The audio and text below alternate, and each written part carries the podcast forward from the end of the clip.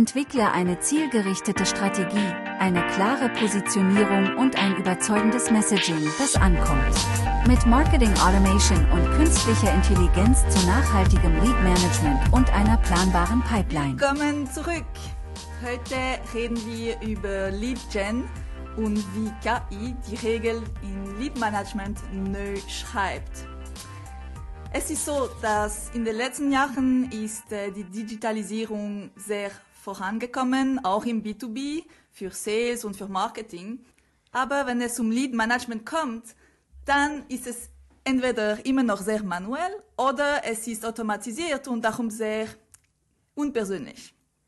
Aber jetzt reden wir heute darüber, wie KI das ganz anders macht und wie wir jetzt Lead Nurturing mit KI machen können. Und die erste Frage ist, was ist also neu? Marc, kannst du uns da ein bisschen ähm, die Welt, äh, die Augen eröffnen, was ist jetzt möglich alles mit KI? Ja, genau. Also wenn es um Lead Management geht, dann unterscheide ich zuerst mal zwischen erstens ähm, das Customer Relationship Management, das alle gut kennen, also all diese Daten im CRM, und zweitens eben dem Lead Management. Das sind für mich zwei völlig äh, separate äh, Themen und, und auch Bereiche.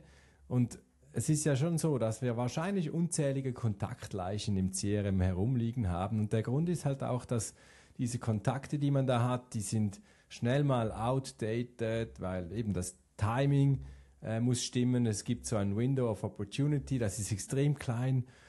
Äh, man muss mit diesen Kontakten stets im Loop bleiben und ähm, dann wechseln die den Job.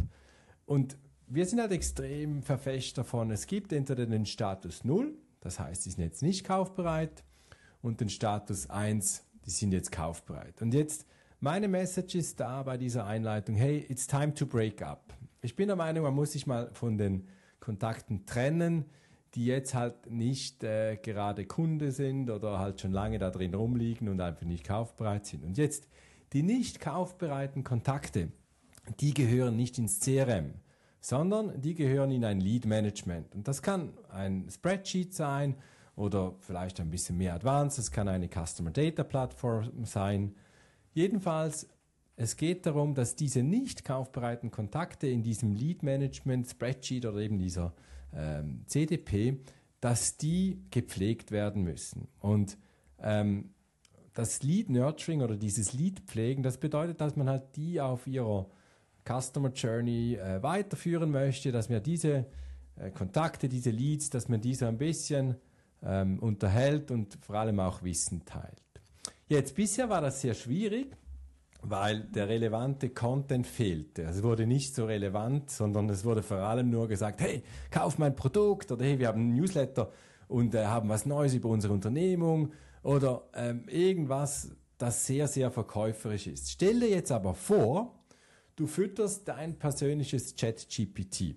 Also dein Large Language Model mit den Informationen und dem ganzen Wissen über dein Unternehmen. Also das heißt deine Blogbeiträge, deine White Papers, deine Webinare und so weiter. Also du fütterst dieses Model und dann fragst du all deine Kontakte als zweitens, hey, alle Leads, äh, nicht nur die Kontakte, sondern halt auch wirklich neue, Cold Outreach, äh, auch die Ads leitest du auf diese äh, diesen Fragebogen und fragst die, hey, erstens A, was sind deine aktuellen Herausforderungen?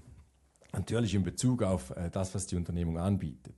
B, was sind die wichtigsten Ziele in den nächsten zwölf Monaten? Und C, was funktioniert denn gut, um diese Ziele zu erreichen? Jetzt hast du neue Daten und individuelle Wortmeldungen von deinen ähm, Leads und von deinem äh, Outreach und jetzt kannst du das sehr spannend beantworten. Das heißt, ich würde diese zwei Sachen zusammenbringen und zwar ähm, überleg dir, wenn du auch mit ChatGPT schon gearbeitet hast, was du damit machen kannst. Also zum Beispiel kannst du sagen, hey, vielen Dank für deinen Beitrag und by the way, andere Unternehmen, welche die gleiche Herausforderung A haben, um B zu erreichen, die fokussieren auf C. Also du kannst hier bereits etwas, das du gelernt hast von deinen eigenen Daten, die du mit deinen Kontakten erhoben hast, kannst du wieder zurückgeben.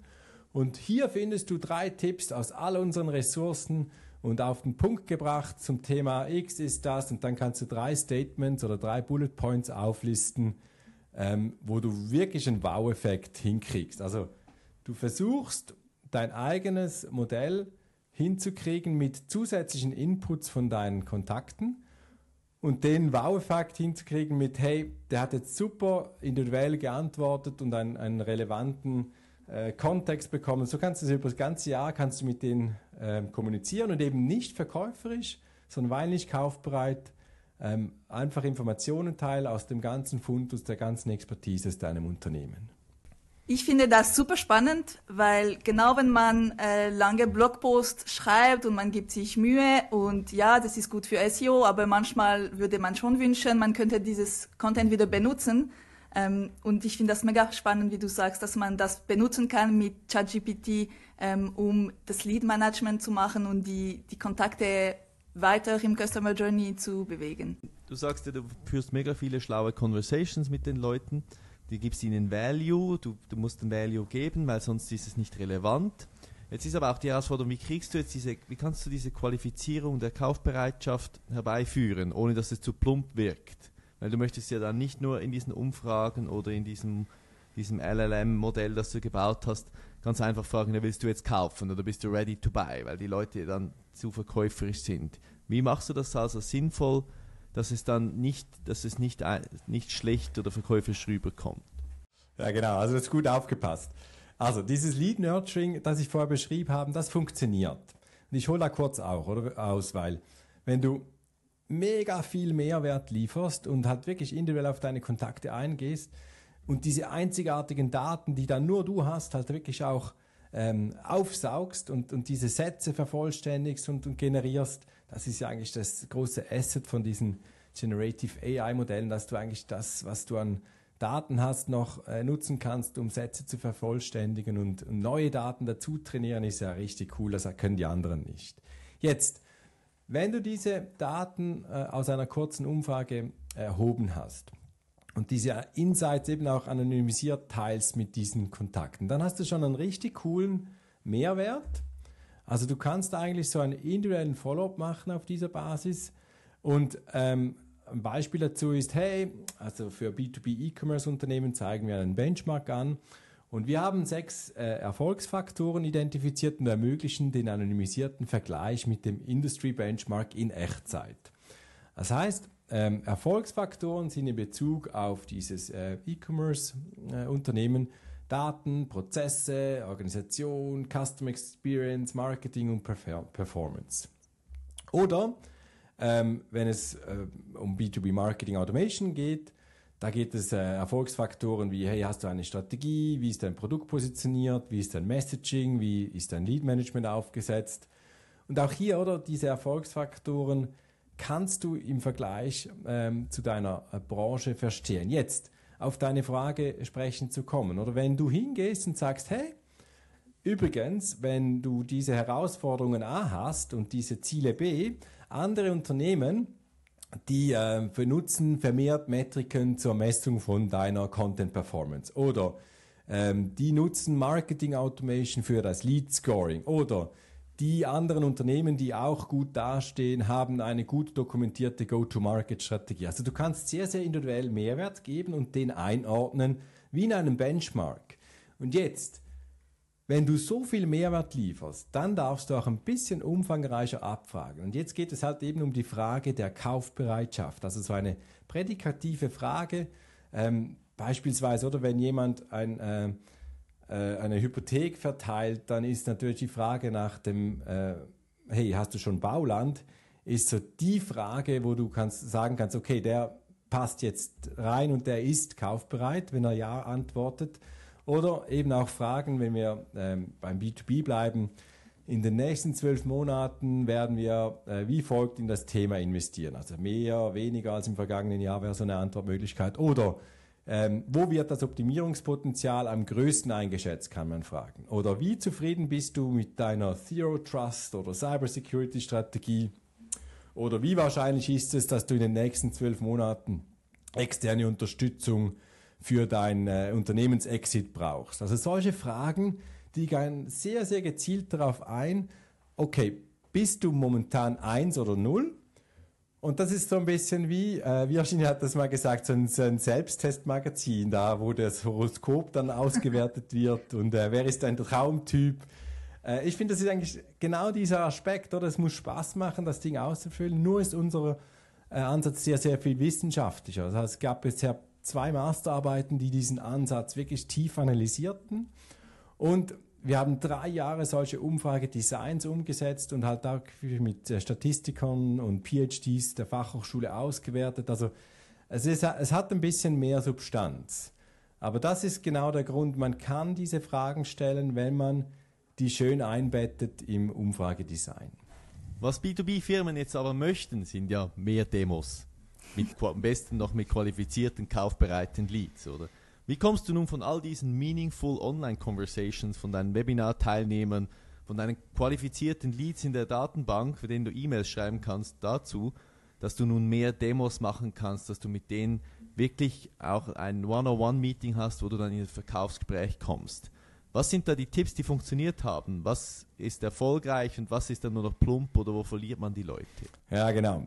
Hey, super Frage, oder? Und jetzt die klassische Antwort wäre eigentlich, hey, du kannst da Lead Scoring machen. Das heißt, du bewertest jede Interaktion äh, und, und berechnest deinen Wert, wer denn jetzt äh, kaufbereiter ist oder nicht. Ich, ich sehe das einfacher. Und zwar deshalb, weil wir haben extrem viel Zeit investiert in Projekte, wo wir halt alles versucht haben. Also wir haben zu Webinaren eingeladen, äh, wir haben äh, Ads geschalten und was wir aber gesehen haben, ist, dass mit diesen Industry Reports wir haben sinnvolle Konversationen führen können über das ganze Jahr. Und zwar, wir haben die zu Webinaren eingeladen und die Zwischenergebnisse präsentieren können oder wir publizierten diesen Annual Report, ähm, wir haben die äh, Werte dann verglichen mit, hey, das sind Zwischenergebnisse und hier gibt es da das äh, von letztem Jahr. Also du machst wirklich so Umfragen zu diesen äh, Themenschwerpunkten und du positionierst dich als, als Thought Leader. Oder? Und jetzt, wenn wir dann diese äh, nicht kaufbereiten Leute einordnen können und es ist jetzt halt zentral, dass du da regelmäßig nachfasst. Also meine Message hier ist, diese Kaufbereitschaft, die ändert sich. Es kann diesen Monat nicht relevant sein und ist null, aber nächsten kann es relevant sein und es ist äh, eins. Und jetzt, sobald dieser Switch stattfindet, also wenn man diese, äh, diese Konversation über das ganze Jahr führt und dieser Switch findet statt und man sieht, okay, jetzt hat er angegeben, doch, es ist ein Thema, er hat das auf dem Tisch, er möchte investieren, er sieht das Potenzial, dann sehen wir die Sales Conversion. Und wie machen wir das? Heute ist es so, dass du in der Regel siehst, du bei diesem Benchmark, wo bist du ausgeprägt, wo weniger. Ähm, und jetzt wäre es ein bisschen plump, da hinzugehen und sagen, hey, ich habe gesehen, du hast da beim Bereich ähm, Performance noch äh, ein Riesenpotenzial. Möchtest du ähm, für 100.000 Euro aufwärts, möchtest du ein 12-Monats-Projekt starten? Das wird nicht funktionieren. Aber es gibt ein, ein Pre-Product und wir sehen dieses Pre-Product als einfache einfachen Weg, ein erstes Produkt zu kaufen. Das kann ein Workshop, ein, ein Audit, idealerweise auch ein bezahlter Workshop, ein bezahlter Audit sein. Und der geht aber schon in diese Richtung, dass man sagt, hey, du hast ähm, bei Strategie, Produktpositionierung, Messaging, Marketing, Automation und eher hast du ganz gut äh, performt im Verhältnis zu deiner Branche, aber du brauchst Unterstützung bei Lead Management und in der Execution. Willst du ein unverbindliches Gespräch? wo wir Handlungsempfehlungen äh, und dich auch mit anderen Unternehmen vergleichen werden und äh, wie du da besser wirst in diesen Bereichen. Also es ist ein sehr spezifisches Angebot. Jetzt in diesem Falle wäre es halt eben ein unverbindliches Gespräch. Das kann aber auch, wie gesagt, ein Kennenlern-Workshop sein und der darf dann schon mal 2000 ähm, Franken, Euro kosten. Ähm, das sind so Modelle, die sich extrem gut bewährt haben. Und natürlich gibt es dann ein Kennenlerngespräch und und dieser Demo-Termin, ähm, wo du das Produkt dann vorstellen kannst, das ist nach wie vor, oder diese Qualifizierung von, von deinem ähm, Berater, Vertrieb, das kannst du nicht umgehen, aber das macht doch Sinn, dass du die Leute bis dahin mindestens reinkriegst und dich auf die wenigen konzentrierst, die jetzt gerade kaufbereit sind. So viel Insights. Ähm, es ist so spannend, weil ChatGPT und KI klingt sehr spannend, aber auch manchmal überwältigend. Und ähm, ich würde sagen, meine Key Takeaways von ähm, deine ganz viele Insights, Inputs, Marc, wären dass mit KI kann man jetzt endlich richtiges, richtige Follow-ups machen, die Mehrwert bringen, die automatisiert sind, aber auch pers personalisiert sind.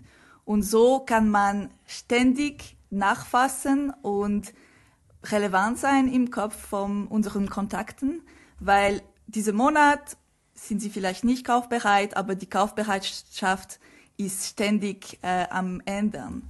Und mit Umfragen, die einen richtigen Mehrwert bieten für die, unseren Kontakten, da sind unsere Kontakte auch mehr bereit, Info zu liefern über die Kaufbereitschaft, über ihre Pläne.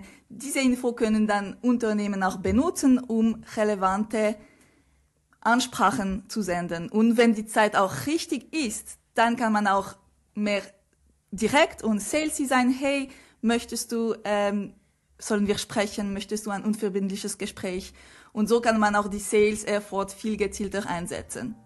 Letzte Woche haben wir dazu und noch viel mehr darüber gesprochen in unserem Launch-Webinar. Ähm, schau dir jetzt den Link in der Beschreibung, wenn du noch mehr über dieses Thema erfahren willst und unser Produkt, die wir gerade lanciert haben, kennenlernen möchtest. Wir haben auch eine Liste aufgebaut mit 100 Tools, die dir unterstützen, mit KI deine Marketingprozesse, deine Lead-Management-Prozesse zu zu automatisieren und zu skalieren. Diese Liste kannst du jetzt runterladen auf unserer Website cotide.com.